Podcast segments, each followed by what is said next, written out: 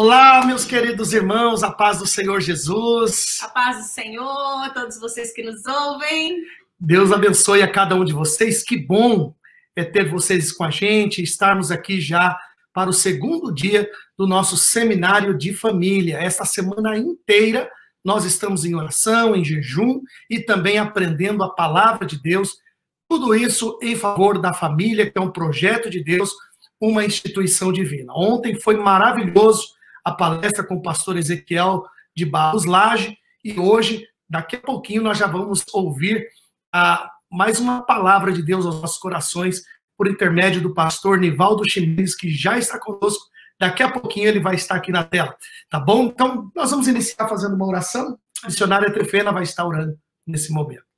Senhor nosso Deus e Pai, nesse momento nós queremos orar por esse seminário da família que se iniciou ontem. Deus, nós queremos pedir a tua bênção por cada lar, por cada família, sim, sim. cada família que se reuniu nessa noite para ouvir essa palestra. Que o Senhor venha os abençoar. Se houver alguma família que esteja vivendo qualquer conflito, que o Senhor venha entrar com a tua providência, sim, que o Senhor venha entrar, Senhor, com teu favor sobre os lares, que a palavra que aqui for ministrada venha vir direto, Pai, à situação, às necessidades necessidades, ó Deus, porque eu sei que a tua palavra é viva e ela é eficaz. Ela vem, ela é enviada para o propósito certo, Deus. Então nós oramos para que cada família receba o teu melhor nessa noite, no nome de Jesus. Amém. Amém. Deus abençoe. Eu quero aqui dar as boas-vindas. Já várias pessoas conosco que estão assistindo das diversas partes do mundo, né? Nós já temos aqui gente do Brasil,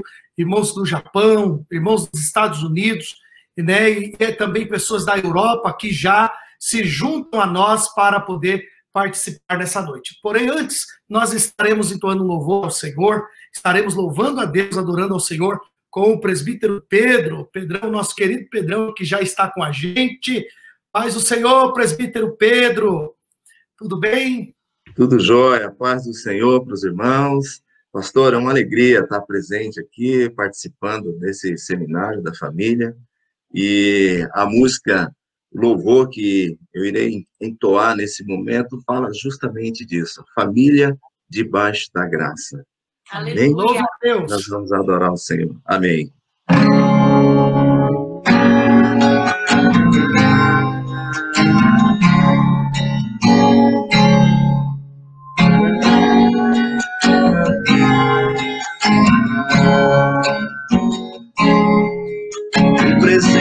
Precioso eu ganhei. Um projeto que nasceu no coração de Deus. Meu tesouro é o meu lar, onde a base é o amor, onde sempre quero estar. Lá em casa posso ser quem realmente sou. Diferenças até poderão acontecer. Mas quando a mágoa tem razão, prevalece o perdão.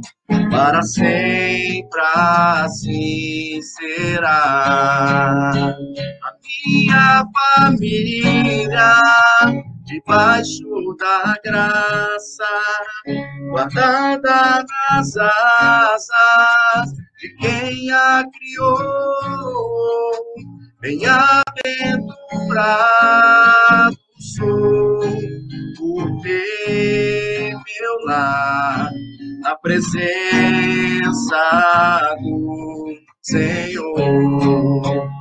A minha família, debaixo da graça, guardada nas asas de quem a criou.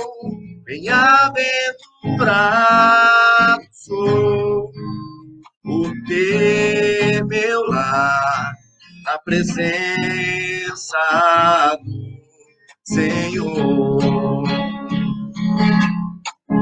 Eu e minha casa serviremos ao Senhor. Eu e minha casa serviremos ao Senhor. Eu e minha casa serviremos ao Senhor. Eu e minha casa serviremos ao Senhor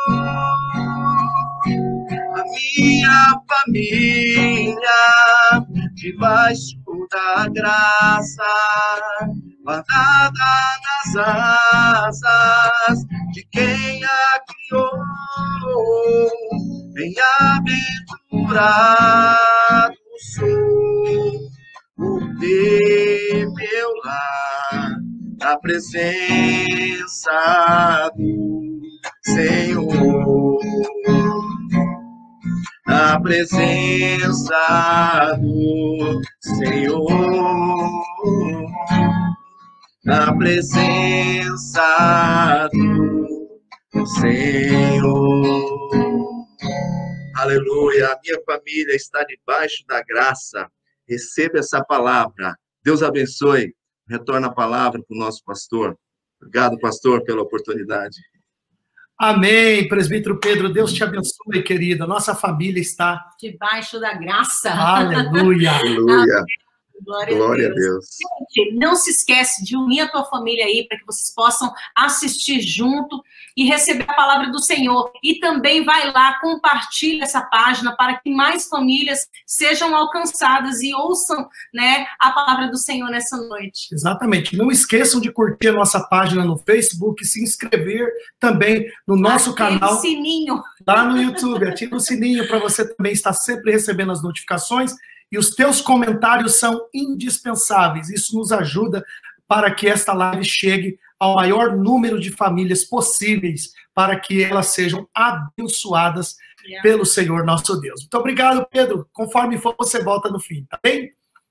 Deus abençoe. E olha, meus queridos, já está conosco o pastor Nivaldo Ximenes. Eu quero aqui, já com alegria, dar as boas-vindas a este servo do Senhor que já esteve conosco aqui é, pessoalmente aqui em Toronto, né, ministrou no Congresso de Jovens.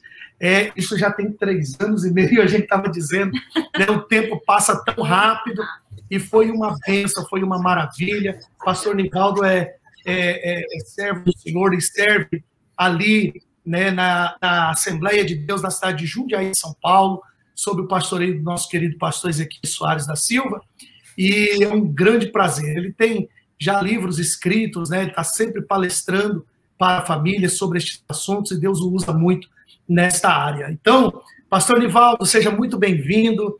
Fique à vontade, o senhor já está com a palavra. Deus o abençoe. Amém, pastor Paulo Camisac, missionário Trifena. Primeiramente, eu quero cumprimentar todos os internautas, os irmãos de perto, de longe, é, que estão em outros países e também aqui em nosso país, com a santa paz do Senhor.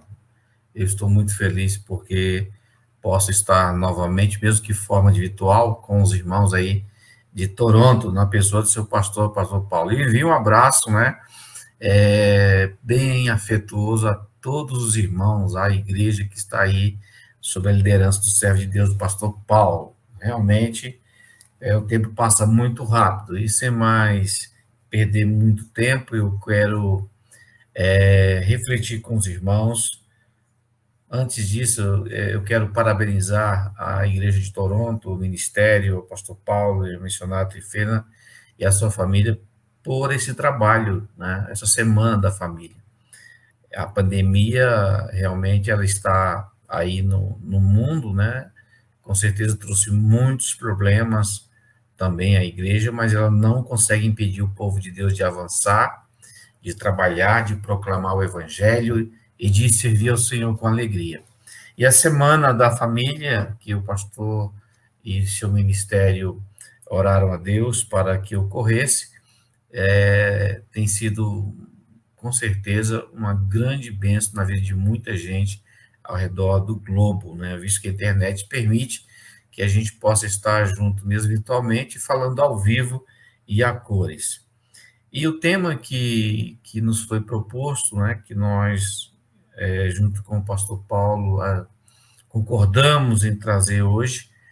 É, quero compartilhar com vocês sobre o tema destruidores de família. Nós vamos abordar aí três pontos importantes da data de hoje, respondendo três perguntas, pelo menos aí, e se você puder, né, que está do outro lado da tela, é, pega uma caneta, um papel, ou grava, né, não sei qual a, a sua disponibilidade, para você refletir depois, estudar, é, compartilhar, e com certeza o Espírito Santo é aquele que trabalha, e principalmente quando nos esforçamos né, para ouvir a sua voz e entender.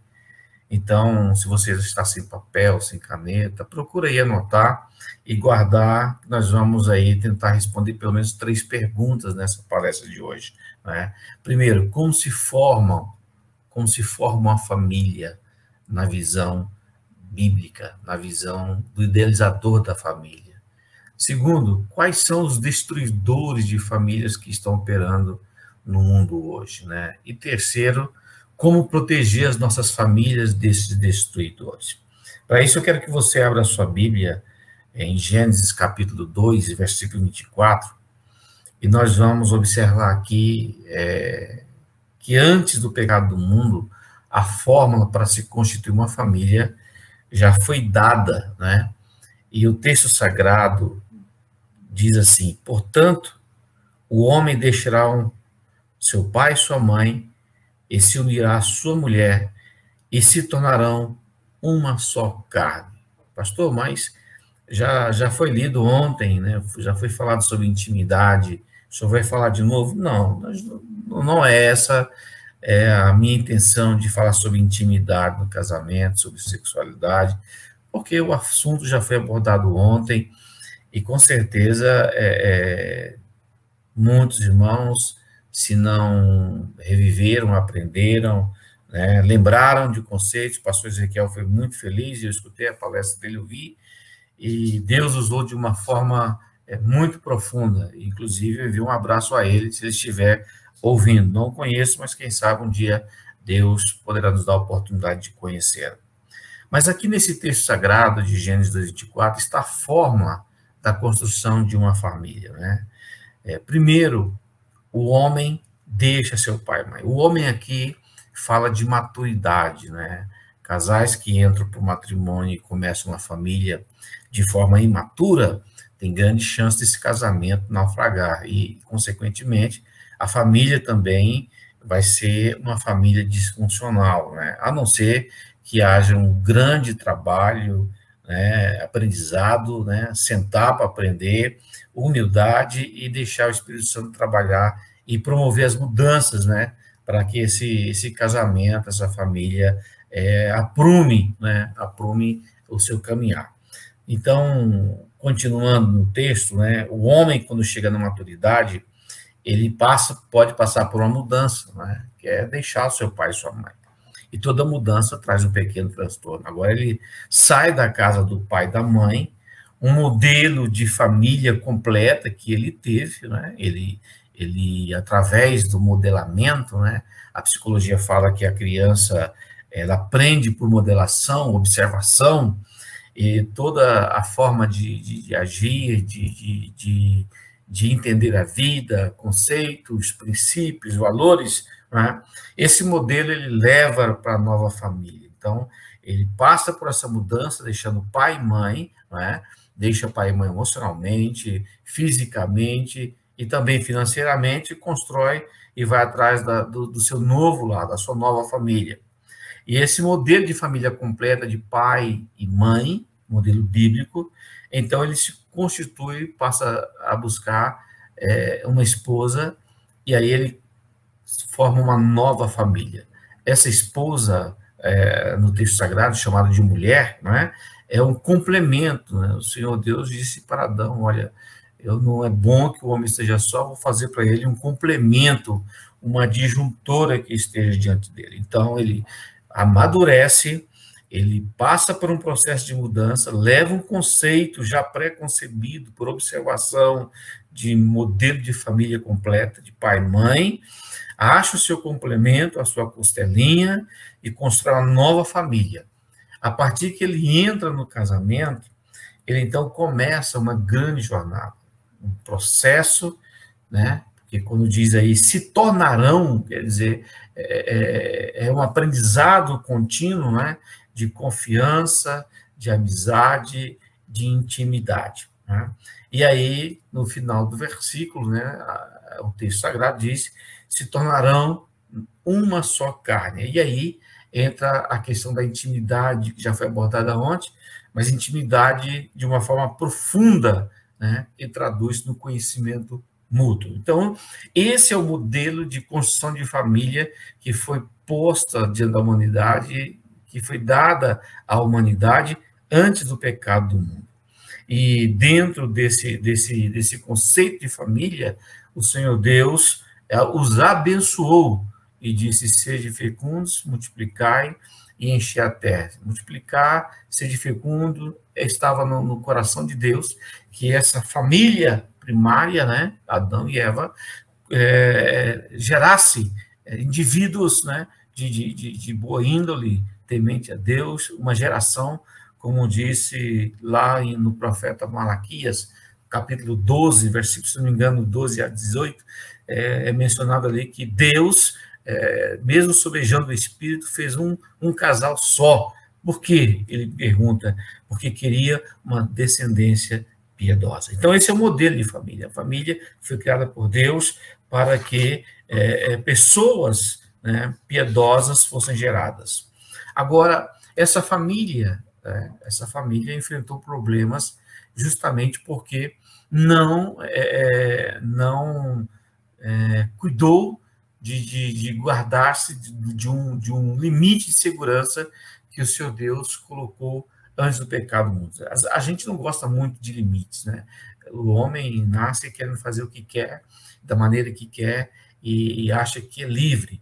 Mas limites de segurança não tem nada a ver com, com, com, com prisão, né? com, com algemas, com algo fechado. Não, porque o limite de segurança Deus criou antes do pecado. Deus olhou para Adão e Eva e disse: Olha, vocês têm liberdade de comer de toda a árvore do jardim, mas tem um limite de segurança. Qual é o limite? Da árvore do conhecimento do bem e do mal, dela vocês não vão comer, porque o dia que vocês comerem, vocês vão morrer. Então, o homem já tinha esse limite de segurança e ele, infelizmente, não respeitou. E dali por diante, a família é, entrou em crise. Né? Deus criou três instituições para que a sociedade andasse de forma saudável. Né? A primeira foi a família, para que gerasse indivíduos piedosos, mas a família falhou. Logo após a expulsão de Adão e Eva, né, é, do paraíso, a Bíblia continua contando a história e fala da, da questão da violência humana que chegou ao limite né, da imoralidade e Deus destruiu a terra é, e tudo que nela há, e o ser humano, preservando somente o patriarca Noé, seus filhos e as esposas, né? E então dá-se início o governo humano. Deus cria o governo humano. Né? Foi Deus que criou o governo humano, e o governo humano, as autoridades foram criadas para colocar freio nessa humanidade onde a família falhou de, de, de gerar é, é, é, homens e mulheres piedosos tementes a Deus. Agora, a libertinagem reinava sobre a terra, o pecado é, precisava ser controlado o ser humano. E Deus, então, ele institui as autoridades, o governo humano. O governo humano também pá, falhou, né? E você percebe que até hoje os governos não conseguem dar conta dos problemas que muitas vezes a sociedade enfrenta, que foram gerados no centro, no meio de uma família. Então, Deus cria outra instituição. Agora, essa é uma instituição poderosa, criada, saída do próprio coração de Deus, chamada igreja. Né? E a Bíblia diz que a igreja é a família de Deus. Então, Deus quer que a família dos cristãos seja aí uma, uma, uma bandeira, né? uma vida que pregue que, há, que é possível ter uma família vitoriosa. Agora, eu falei de uma família é, funcional, de uma família que foi criada no Éden, uma família perfeita. O pecado entrou no mundo, né? e então essa família passou a ser imperfeita. Aí agora surge a pergunta, pastor Ivaldo, mas é possível ter uma família perfeita? Não, depois do pecado do mundo não é possível.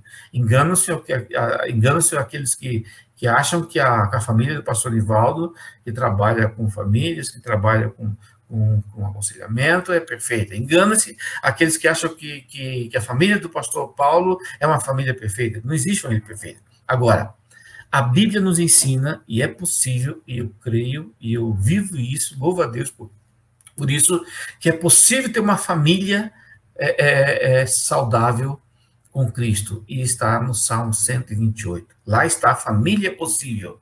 Qual é a família possível? É o homem que teme o Senhor. Bem-aventurado o homem que teme o Senhor. Ele, tudo irá bem, né? terá o seu trabalho, a sua mulher será como videira frutífera e seus filhos como planta de oliveira ao redor da sua mesa. Ali fala de, de união, de comunhão, de alegria no partir do pão, de estar juntos e serem felizes, cada um no seu papel designado pela palavra de Deus. Então, é, é, o grande problema que nós enfrentamos hoje é que o mundo jaz no maligno. A Bíblia diz que, que, que o mundo jaz no maligno e, consequentemente, famílias estão é, é, se deteriorando. E existe aquelas famílias que a gente chama de família porosa, ela observa tudo quanto é coisa ruim do mundo uma família que não se sustenta, uma família em que as pessoas não têm prazer na presença do outro, em que as, as pessoas, os membros dessa família, não têm mais comunhão, não têm mais alegria. O irmão Pedro cantou um hino que diz assim que a minha família é debaixo da graça. A família tem a sua importância diante de Deus. Jesus nasceu numa família, uma família também com dificuldades.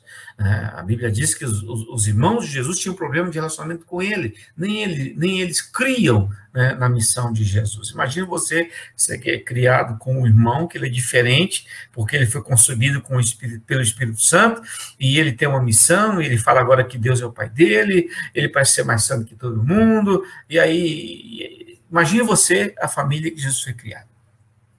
Né? Então, quando o irmão Pedro cantou Família debaixo da graça, não é? a Bíblia diz que a graça foi revelada e dada ao homem através de Jesus. Jesus pode mudar a sua família. Mas uma das frases que o, que o, irmão, que o irmão Pedro cantou diz que eu e minha casa serviremos ao Senhor. E isso é, tem um texto bíblico que Josué, lá no livro de Josué, capítulo 24, versículo 14c, diz a Bíblia que Josué, quando estava já nos seus últimos dias, entregando seu ministério né, de liderança a Israel, ele, ele então chama o povo e, e lança o desafio. E diz: Olha, os nossos pais serviram outros deuses da além do rio, né, naquela região de Udos, Caldeus, de Canaã, né, para cima. Né, e, e, vocês têm que decidir hoje a quem vocês vão servir. Né, é, a, aos deuses nosso pai ou ao, ao Senhor. Aí ele diz: Mas eu e a minha casa, porém eu e minha casa serviremos ao Senhor. Ou seja, vez por outra, a gente, nós, os líderes, os pais de família, precisam reafirmar essa decisão, porque o mundo jaz no maligno, não é? Tudo conspira contra a família. A família perfeita não existe mais. Existe agora a família possível, uma luta diária, as hostes das maldades. De um lado, né, família, sociedades deterioradas, governos deteriorados, né, cultura deteriorada, né, tudo respira é, é, rebeldia, é, desobediência a Deus. Não é? Então, vez por outra, a gente precisa fazer como o pastor Paulo está fazendo, né, fazer uma semana de família, para que os líderes dessa família, os pais dessa família, os homens dessa família, juntamente com a sua esposa, seus filhos, possam sentar-se e reafirmar esse compromisso. Nós, eu e a minha casa, serviremos ao Senhor. Pai, viu, pai? Você que é pai, você que é pastor, você que é diácono, você que tem família, não é? Você precisa fazer como Josué. Precisa ser o maior influente da sua família. Olha o patriarca Noé. Ele é possível entender pela palavra que ele pregou aproximadamente 120 anos que o mundo ia acabar com água. Não ganhou uma alma para entrar na arca, mas não perdeu um membro da família. Isso é influência. influência de piedade. A sociedade moderna se contrapõe contra os princípios bíblicos estabelecidos na sua palavra. A Bíblia é cara. Sabemos que somos de Deus. Lá em, João, lá em 1 João, capítulo 5, 19, ele escreve assim, filhinhos, sabemos que somos de Deus e que todo mundo está no maligno. Então, você não adianta achar sete passos, sete hábitos, sete sexta-feira, é, é, a, a, cultura do, do coaching, que não vai resolver o problema maior da família se ela não estiver debaixo da graça. Agora, a família dos cristãos, e agora estou falando aos crentes, aos crentes em Jesus, né, também tem dificuldades. Também enfrentam destruidores de família também recebem pressões dessa sociedade é, rebelde, violenta, é, que mesmo sofrendo e ainda e ainda olha para o céu e não a Deus. Não é? Quais são as pressões que nós recebemos? Olha, presta atenção. A sociedade agora não é uma sociedade pró-família. Ela foi uma sociedade pró-família até a década de 40 aproximadamente. E lá para cá, o que nós estamos vendo é uma mudança repentina e muito rápido, não é? é às vezes parece, é tão rápido que parece ser imperceptível, não é? De, de, de comportamentos, de novas formas de famílias. É, hoje não é necessário mais que o lar seja formado por um homem e uma mulher, né? As, as pessoas que criam filhos sozinhos, agora são endeusadas. Né? Dois homens ou duas mulheres podem se casar em várias, em, em várias sociedades, adotar crianças, formando dessa forma um lar completamente, abre aspas, é, natural e saudável, fecha aspas. Os pais modernos compram é, preservativos para os filhos adolescentes e até deixam casais de namorados dormirem juntos na mesma cama, na mesma casa.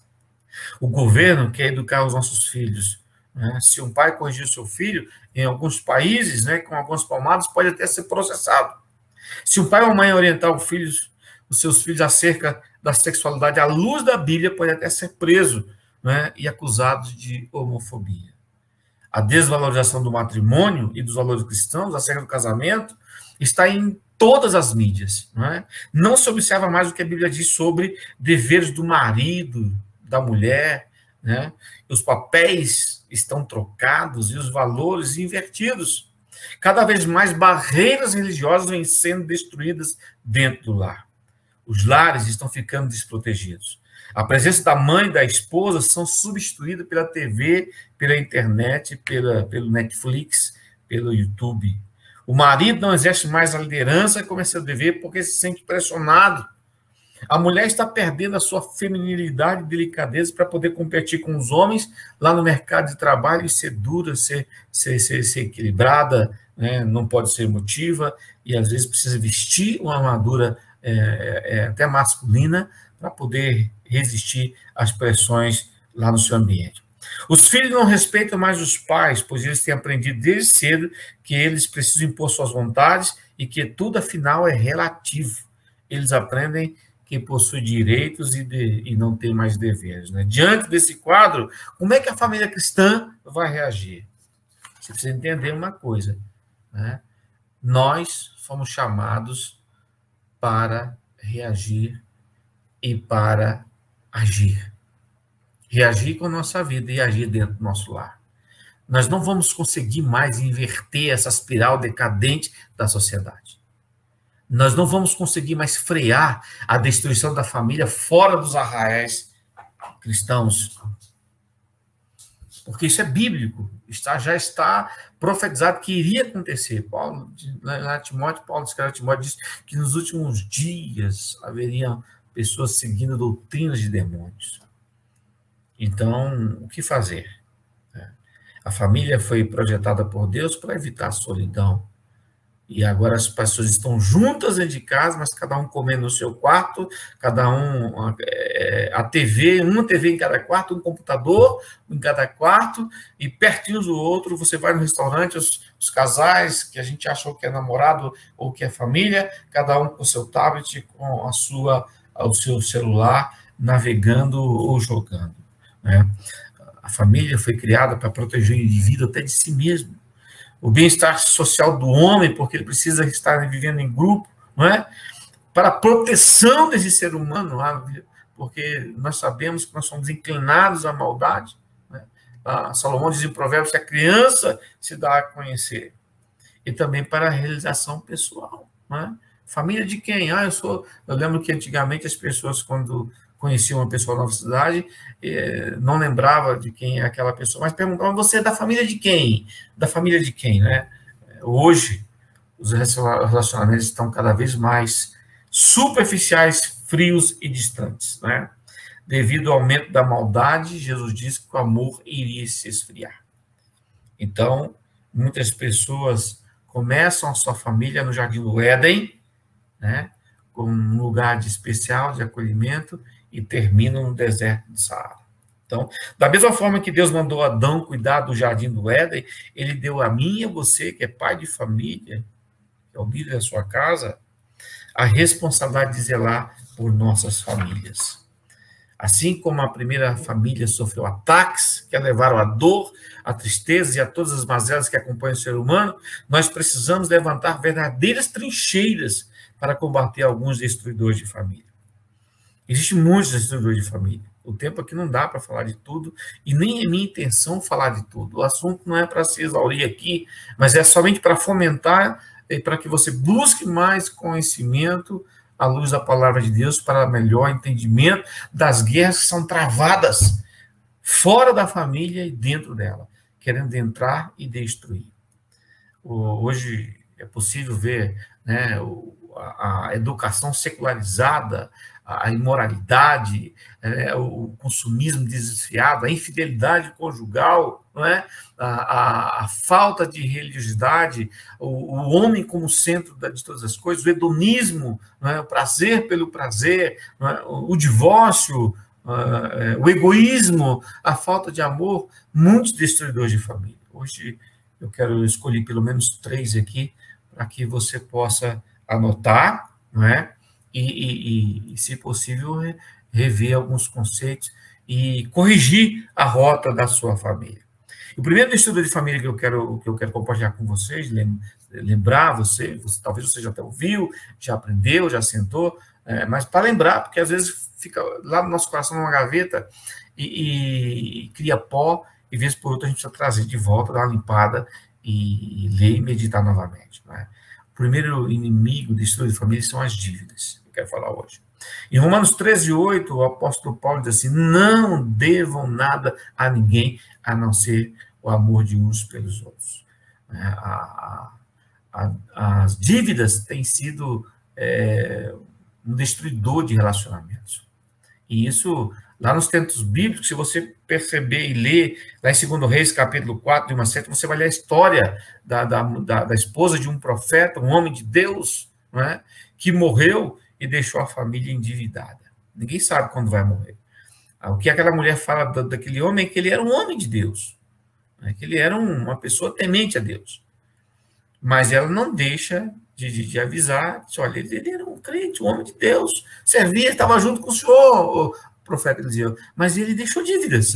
E agora está aí o credor e quer levar a mim e a meus filhos. Não é? E o que, que eu faço? É, talvez você esteja perguntando, né? eu também estou cheio de dívidas o capitalismo sob uma camuflagem cristã penetrou no seio da igreja, conduzindo muitos crentes ao consumismo exacerbado e ao materialismo desenfreado. É?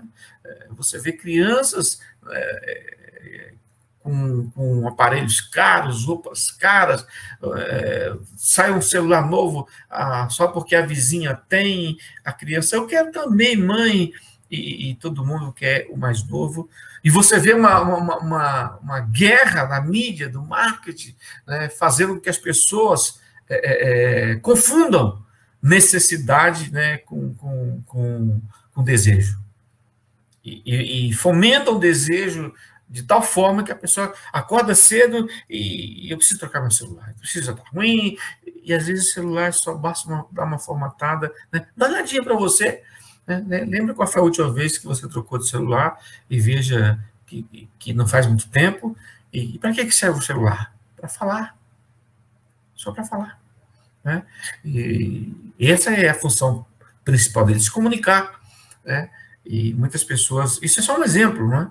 As coisas específicas que precisamos fazer ao lidar com os problemas financeiros dependem de nossa mudança e adoção de algumas atitudes.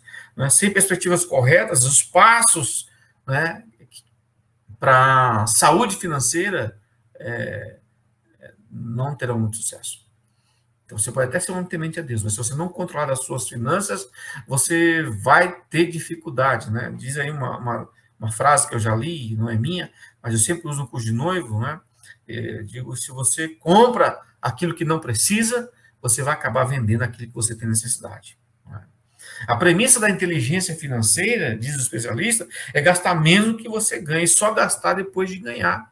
Né? Mas principalmente no nosso Brasil aqui, né? Não sei onde você está indo, mas aqui no nosso Brasil nós temos uma cultura de, de, de, de, de usufruir primeiro e pagar depois. Né? É, 70, 80, 90 vezes, e aí é, vai o diabo. Então, pastor, eu preciso sair disso. Avalie a sua situação, veja que você não está agradando a Deus. Você pode, de repente, ir para a eternidade e deixar sua família em sérios problemas. Não é? E a Bíblia nos diz que nós devemos ser prudentes. Né? Devemos tomar cuidado. Se Deus está nos dando de maneira que dá para viver e dá para aguardar, é porque ele sabe que amanhã o tempo de dificuldade vem. Então, comece a pagar suas dívidas, procure gastar menos, né? seja menos consumistas, né? e se você está devendo, né? precisa sair dessa dívida, porque a Bíblia diz que não é para dever a ninguém, a não ser o amor. Amém? Viva dentro dos limites do seu orçamento. Né? Lá em Provérbios 2,7 está escrito assim: o rico domina sobre o pobre e quem toma emprestado é escravo de quem empresta. A escravidão, a escravidão aos credores é muito penosa, né? e às vezes dá como a casa daquela mulher, que se não é um milagre né, de Deus na vida dela, ela ia ter que doar os filhos dela. Muitos pais estão trabalhando dois, três empregos para poder pagar suas dívidas, para poder ter um consumismo desenfreado, e os filhos estão morrendo dentro de casa. Né? Não, o esposo não vê a esposa porque trabalha em dois, três empregos, ela também, e ninguém nessa família está se vendo, e está se alimentando, está trabalhando as emoções, está tendo vida espiritual, está tendo coinonia. Por quê? Porque as pessoas estão é, vivendo fora do limite do seu orçamento. E aí você não pode nem adorar Deus com as suas, com, com, com suas finanças, porque está sempre no vermelho. E Deus nos, nos criou para a nossa servidão. Bíblia diz lá em 1 Timóteo 5,8, nós devemos, é, é, é, que aquele que não cuida da sua própria família, é?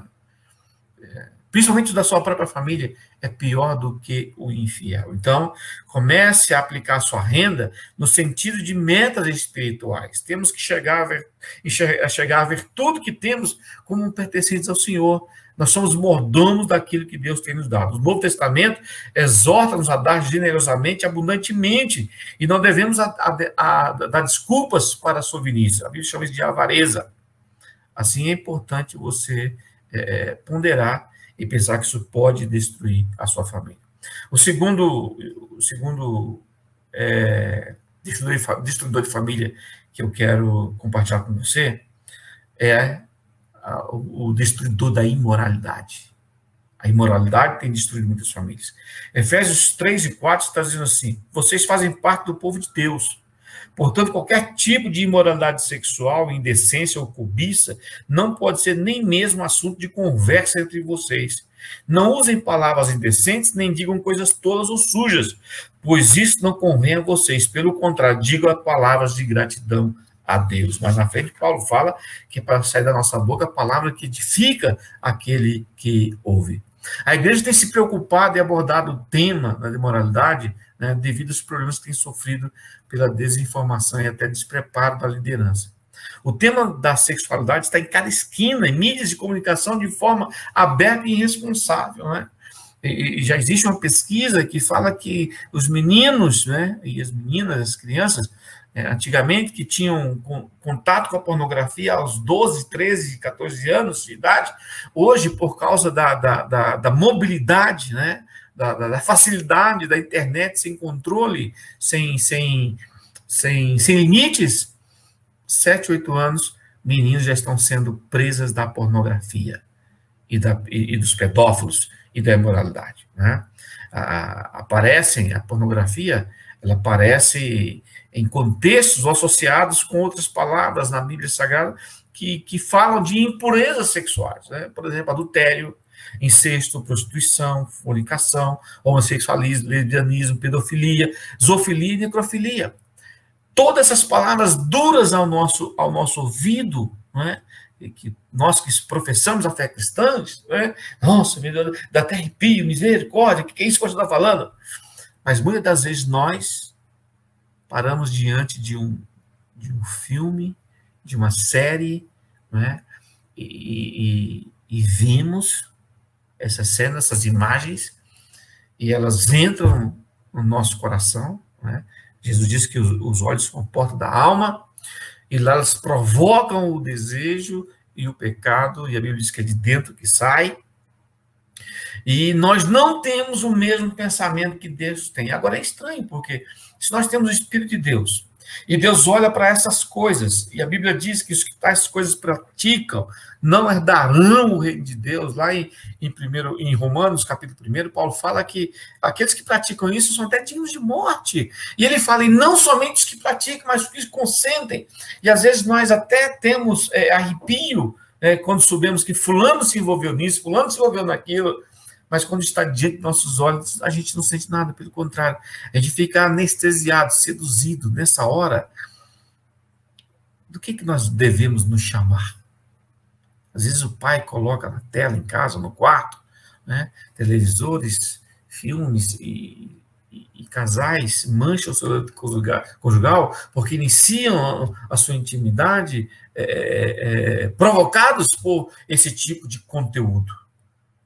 Isso nada mais é de pornografia. Diz aí os especialistas que a pornografia é pior do que o crack, do que a cocaína. O que é a pornografia? É a representação da nudez do comportamento sexual humano com o objetivo de, de, de, de produzir excitamento sexual através de imagens animadas, através de fotografias, desenhos, textos escritos ou falados.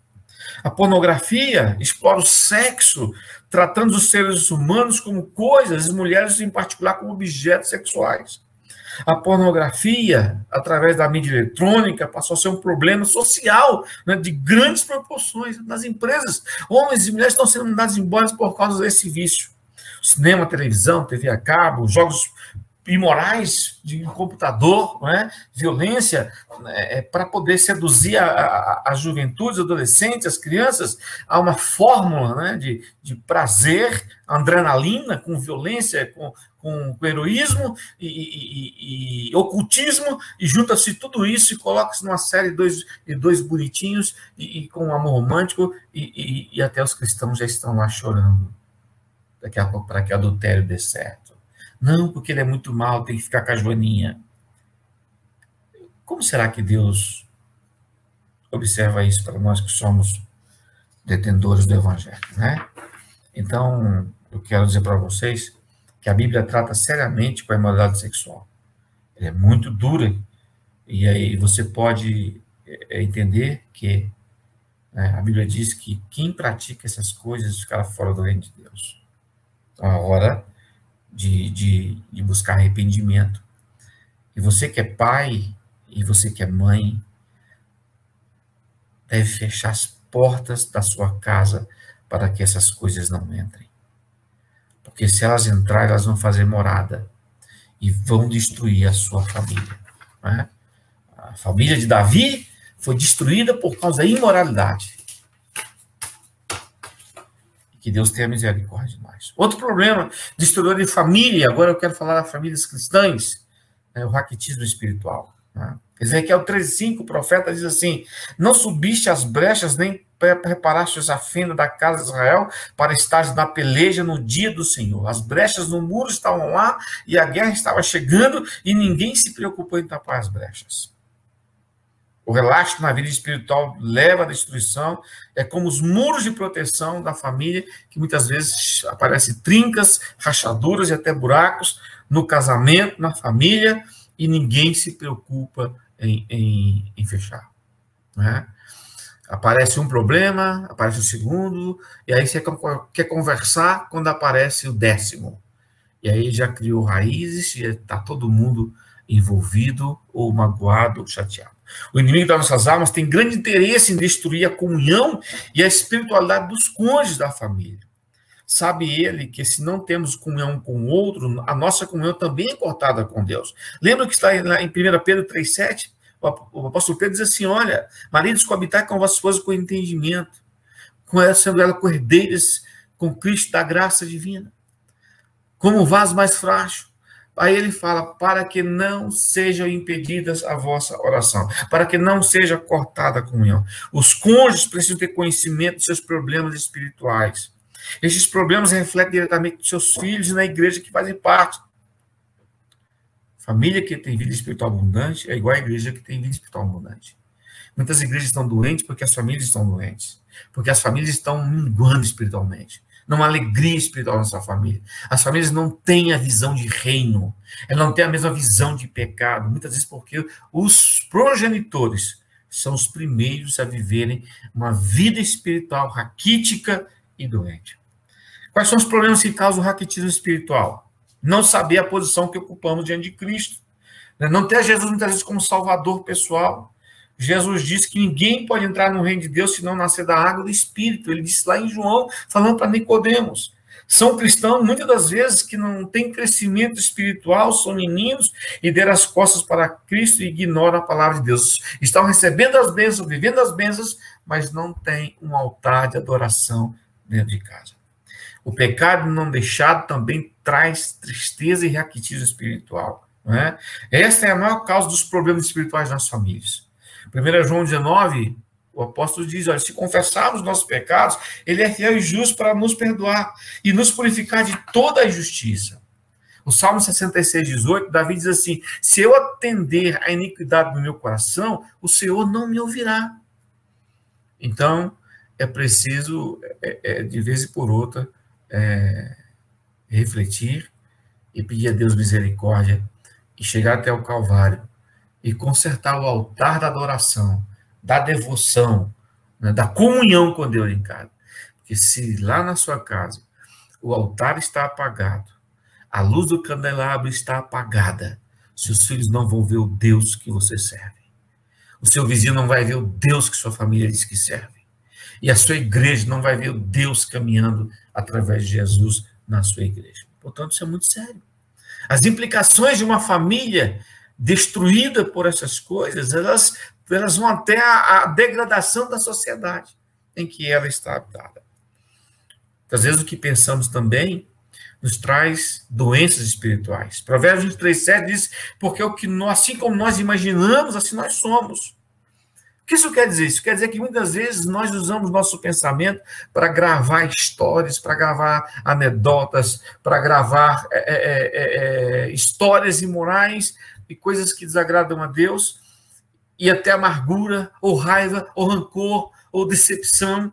Agora, Paulo diz lá em Filipenses 4,8: finalmente, irmãos, tudo o que é que for verdadeiro, tudo que for nobre, tudo que for correto, tudo que for puro, tudo que for amável, tudo que for de boa fama, se houver algo de excelente ou digno louvor, pense nessas coisas. Agora, lembra que eu disse do problema das imagens? Né? É, nós somos movidos por imagens. As crianças para, passam por um processo de modelismo, de modelagem, de repetibilidade do que os pais fazem. Então, se o pai ora, o filho aprende a orar pequenininho, ele, ele, dobra o joelho e vai orar também. Eu vi uma criança de um, de um irmão nosso, ele não tem acho que dois anos, e ele viu o pai dele, é muito, ele é muito fervoroso, o pai, a mãe dele, e dá glória a Deus, e ele chega no culto e já chega gritando, aleluia, glória a Deus, o que é isso? Repetibilidade, modelagem, não é? Repetição aquilo que ele vê, as imagens que foram gravadas.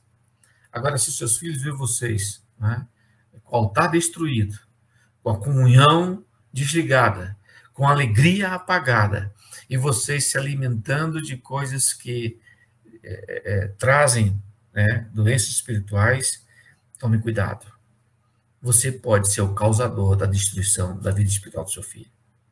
A amargura também tem destruído a alegria de muitas pessoas.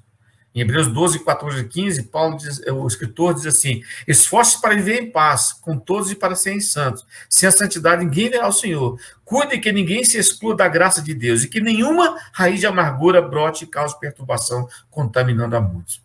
Muitas famílias estão amarguradas pela falta de perdão, pela falta de, de erros cometidos, não consertados e que foram empurrados para debaixo do tapete.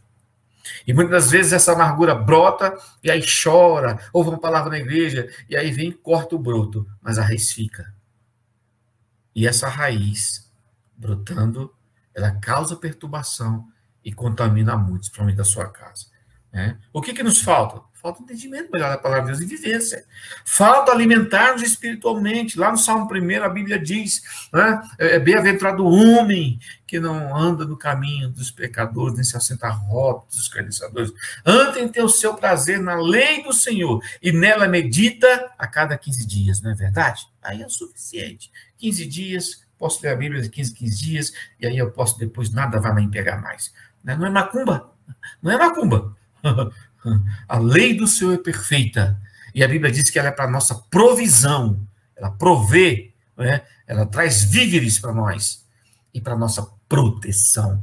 Mas não como um, um, uma figura de, de, de, como um rosário, não. Nossa proteção, porque a Bíblia diz né, que a palavra de Deus é vida e ela é viva e poderosa e mais eficaz, eficaz que uma, uma espada de dois gumes, que vai até dentro da alma e do espírito, das juntas e medulas. Jesus falou tanto essa palavra com poder tão que ele mesmo disse: nem só de pão viverá o homem, mas de toda a palavra que sai da boca de Deus. Como obter saúde espiritual? Orando um pouco mais, meditando na palavra de Deus e praticando os ensinos bíblicos. Amém?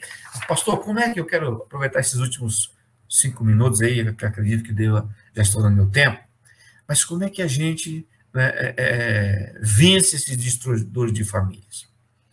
Precisam lutar. Precisa começar por você, que é homem. Agora uma palavra aos homens, viu, irmão?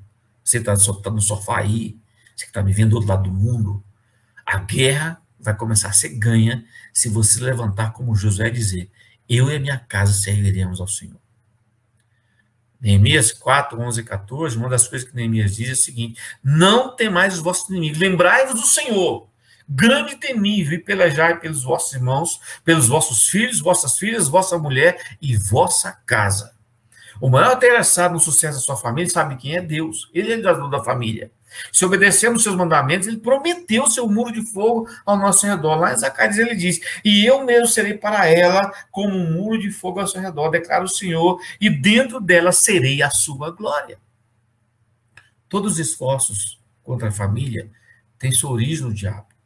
Ele tem se esforçado para destruir as famílias e assim atingir a sociedade atual. Ele aponta suas armas para a família de meios diferenciados. Ele usa a rebelião, a infidelidade, as doenças ocasionadas pelo pecado, as preocupações com as riquezas, o divórcio e muitas outras situações que trazem amargura e dores na alma. Alguns autores cristãos renomados têm alertado que, através das mensagens que estão sendo enviadas aos nossos filhos, é, a despeito de um grande ataque que está tendo é, nos jogos de computador, é, nos programas da mídia televisiva, esse inimigo chama-se humanismo secular. É. Atualmente, esse, esse pensamento tem sido ensinado de forma existente nas escolas públicas e privadas. Este pensamento é antibíblico e destrutivo para a família. Podem-se enumerar algumas doutrinas fundamentais embutidas nesse ensino. Por exemplo, o egoísmo, o que é meu é meu, não tem que dividir com ninguém. A rebelião, ninguém manda em mim. ninguém manda em mim. Eu faço o que eu quero. A verdade é minha. Eu não preciso seguir a ordem do meu pai, respeitar. você vê hoje umas é, marchas e, e, e, protestos, as pessoas afrontam os policiais, as autoridades não se respeitam porque é um pensamento de rebelião, não é? E também a alta exaltação, é, exaltação, a ostentação, essas coisas, as pessoas estão sendo frustradas, sem limites. E isso, muitas das vezes, está destruindo as famílias. É? Eu quero dizer para vocês que a forma de você vencer os destruidores de família ela não está muito longe de você. Tiago 22 diz assim: E sede cumpridores da palavra, não somente ouvinte, enganando e enganando a vós mesmos. Isso quer dizer o quê? Que quando a gente se assenta para aprender, a gente tem que dar o jeitinho de escrever, marcar, guardar, é, sublinhar na Bíblia, fazer anotação para praticar. Para lutar todo dia, acordar e dizer: eu vou ser um pai temente a Deus, uma mãe temente a Deus, um filho temente a Deus, e eu vou lutar para agradar a Deus. E você vai ver que a lei divina, a lei de Deus, a lei do Senhor, ela vai moldar o comportamento, a ética, as relações familiares. O mundo e a sociedade podem mudar, mas o Deus que estabeleceu as diretrizes, as regras, as engrenagens da família, nunca vai mudar. Jesus disse: passarão os céus e a terra, mas a minha palavra não há de passar.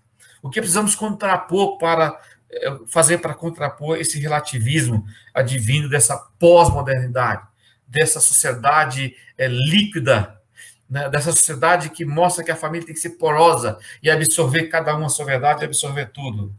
Ah, está lá em, em Deuteronômio, capítulo 5 e 6. Os pais precisam observar o chamado do Senhor, precisam reagir. Antes de querer ensinar para os filhos, o, Moisés, chamando agora aquela segunda geração que saiu do Egito de 20 anos para baixo, porque de 20 anos para cima morreu no deserto por causa da rebelião, e que não entraram na Terra Prometida, agora ele chama aquela meninada que estavam agora com 40, 50, 60 anos, né? E só Josué e Caleb que estavam com 80, mas o, o resto eram meninos ainda, e agora já eram homens, formadores de, de famílias, generais, soldados, ele chama todo mundo ali e dá as últimas instruções e ele começa assim: ouve a Israel. O Senhor é o único Senhor. Aí no versículo 5: Amarás, pois, o Senhor teu Deus, de todo o teu coração, e de toda a tua alma, e de todas as tuas forças. E essas palavras que eu te ordeno hoje estarão no teu coração. Então, quando eu disse lá no Salmo 1 que as pessoas leem a Bíblia a cada 15 dias, e acham que vão vencer, estão enganados. Salmo 1 diz: medita na lei do Senhor de dia e de noite. Lê a Bíblia. Lê, não é só ler por ler, meditar. E anotar no texto o que, que essa leitura está me ensinando. E depois que você reagir ao chamado de Deus, estará no teu coração, aí sim você vai ter autoridade para anunciar, para ensinar o seu filho. Os pais devem difundir o ensino do princípio da palavra de Deus na vida das crianças. Lá no versículo 7 e 8, e ensinarás a teus filhos, delas te larás, assentado em tua casa, andando pelo caminho, deitando-se, levantando-se, também vai atar nas mãos, vai ser como testeira, vai pôr no umbral da porta, e vai conversar no caminho, é no carro, é indo para a escola, é quando acorda cedo, filho já orou, filho já orou, filho tem que ter disciplina, tira seu tempo de oração, vamos orar junto, orar com o filho, orar pela esposa, casal que ora junto, vive melhor, entenda, os princípios foram ensinados para colocar em prática. Então, você precisa entender, para terminar, para concluir a nossa reflexão. Entenda que seu lar é uma pequena igreja. Todos os ensinamentos que estão lá nas cartas de Paulo, nas epístolas de Tiago, de Judas, de Pedro, nos evangelhos, no Sermão do Monte, precisam ser ensinados e vividos em casa.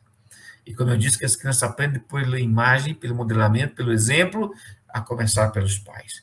Assim, sua família precisa ser convertida, ser família missionária, uma família de oração, uma família que aprende a ser grata, uma família que exerce o perdão, que medita na palavra de Deus e que tem propósitos. E tem que começar por você. Comece a definir propósitos para essa família, metas espirituais para essa família. Muita gente faz metas de comprar um carro novo, mudar de casa. Faça propósitos também espirituais. Reafirme seu compromisso com o Senhor e diga: Eu e a minha casa serviremos ao Senhor. Lembre-se, assim como Josué, você, pai, marido, precisa ser o maior influente da sua família. Né?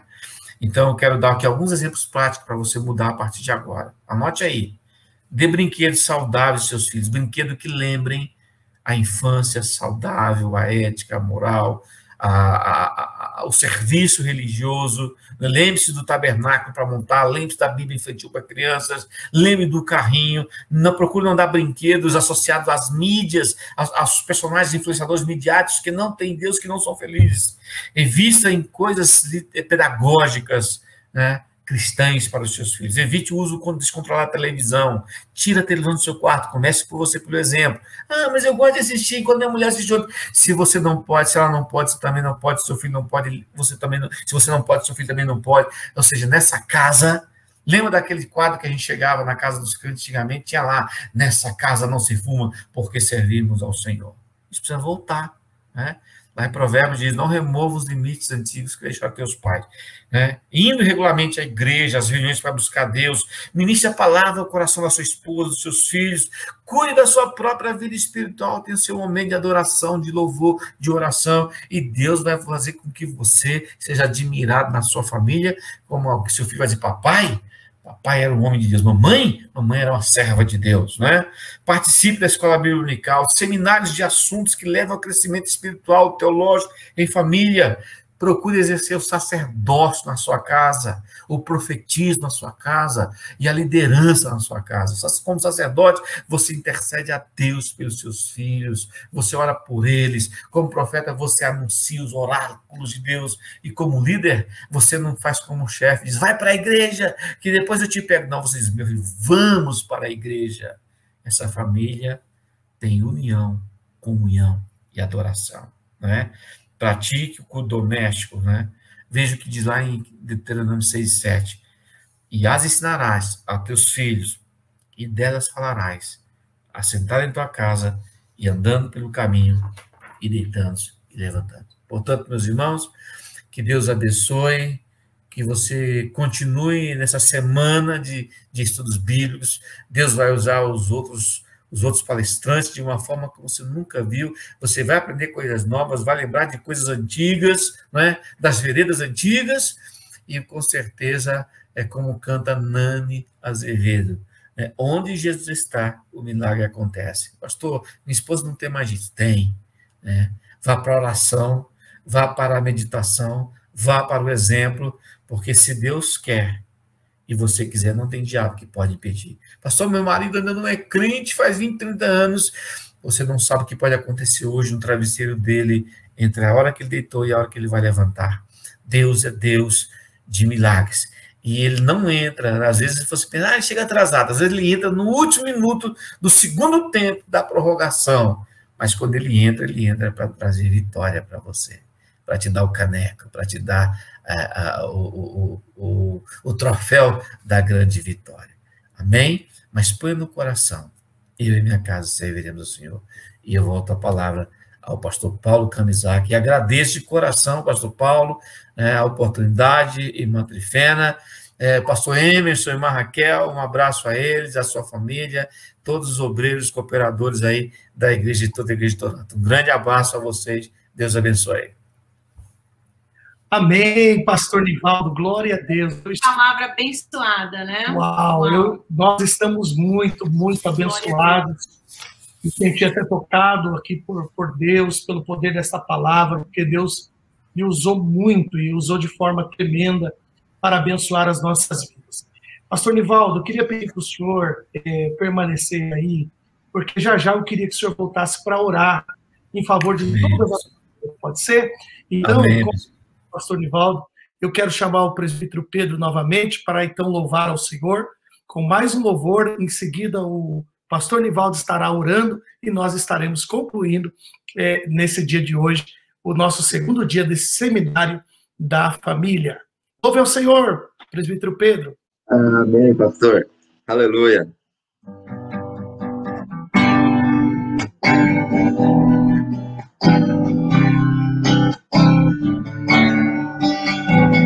Todas as provas que eu já passei. É bem difícil, Senhor, a gente ter que ouvir acusações do vil tentador. Lembranças do passado bem que querem me fazer parar, ou mesmo palavras de alguém não quer a gente acreditar. E quase parando sem forças e a gente lê a palavra e encontra bastante poder para vencer e continuar a jornada e ver que passado ficou para trás, pois Cristo na cruz já venceu, e saber não lembra mais, eu canto pra glória de Deus.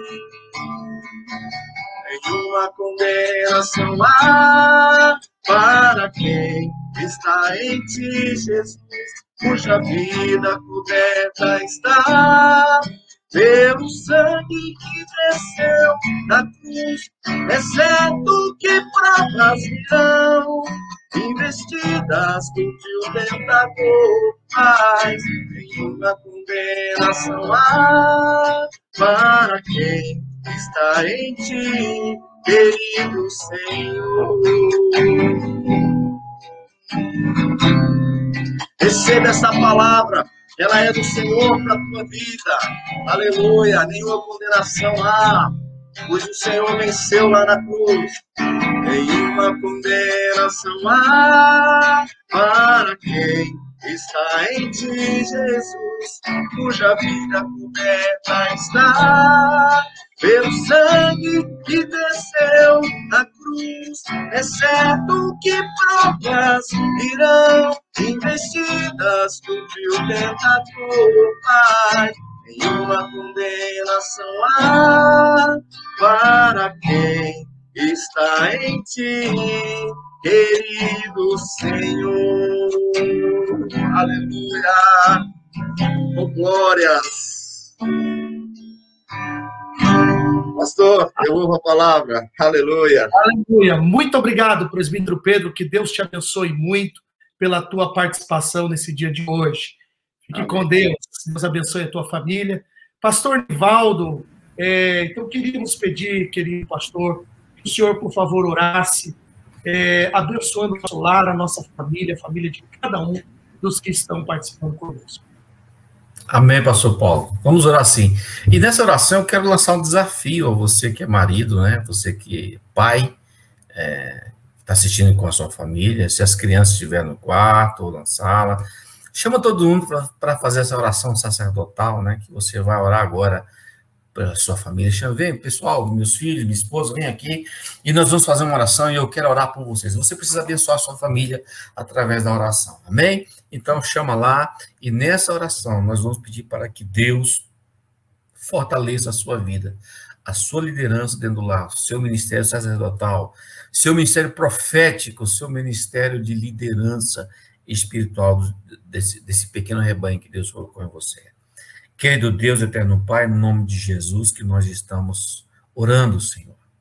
Eu sei, Senhor, que muitas das famílias que estão orando conosco agora, muitas estão com dificuldade, Senhor. Alguns nem tanto, Senhor. E apenas reforçaram, né, Pai querido, a certeza que estão no caminho certo. Outros, Senhor, estão com dificuldades e estão pedindo a sua misericórdia. Então, meu Deus, abençoe essas famílias. Proteja essas famílias, abençoe esse homem, esse pai de família, Senhor, esse sacerdote, que ele possa ter sabedoria para ministrar o coração da sua família, da esposa, dos filhos, com amor, Pai querido, para que o teu nome seja glorificado. Abençoe o pastor Paulo, seu ministério, sua família, seus filhos, a igreja de Toronto, Senhor, e todos aqueles, meu Deus, que fazem parte dessa missão seja presente através da oração, sejam abençoados pelo poder que há na tua palavra. Recebe nossa gratidão, tudo isso te pedimos, em nome de Jesus, teu amado Filho, que vive e que reina para todo sempre. Amém. Amém, pastor Ivaldo, meu muito obrigado, pastor Ivaldo, pela sua Olha, olha os meninos aí. É, vou deixar a aula lá rapidinho, quero aqui receber esta oração. Amém e nós estamos muito felizes e muito agradecidos pela tua participação, Pastor Nivaldo. Esperamos Amém, muito revê-lo é, aqui em Toronto é, e que o Senhor nos dê essa oportunidade o mais rápido possível, tá bom? Amém, meu Deus pastor. Amado, saudações para toda a tua família. Será dado, viu? Um grande abraço para vocês. Um abraço, pastor. Paulão, Deus abençoe. Estou vendo você tocar lá de vez em quando, você não está fraco não, hein? Isso, você também, viu? Deus te abençoe. Amém. Louvado seja Deus. Então, meus queridos, é, eu só queria avisar para vocês que amanhã, né, amanhã, nós vamos ter uma, a participação do pastor Walter Bastos, né? Ele vai estar ministrando sobre o tema O amor entra pela porta, casamento, mas sem a boa administração financeira, ele sai pela janela, né? Que é conflitos e até divórcio, ele vai entrar bastante nessa área da administração financeira, que é um fator muito importante é, para também o bem-estar da família, tá bom? Então vocês não podem perder o mesmo horário amanhã, pastor Walter Bastos ministrando a palavra de Deus. Gente, que Deus abençoe, que a graça de nosso Senhor e Salvador Jesus Cristo, que o grande amor de Deus, que as doces consolações e a santa comunhão do Espírito Santo esteja sobre a tua vida, o teu lar, a tua família e com toda a igreja do Senhor Jesus, desde agora e para todo sempre. Amém. Fiquem com Deus, gente. Até amanhã, se Deus quiser.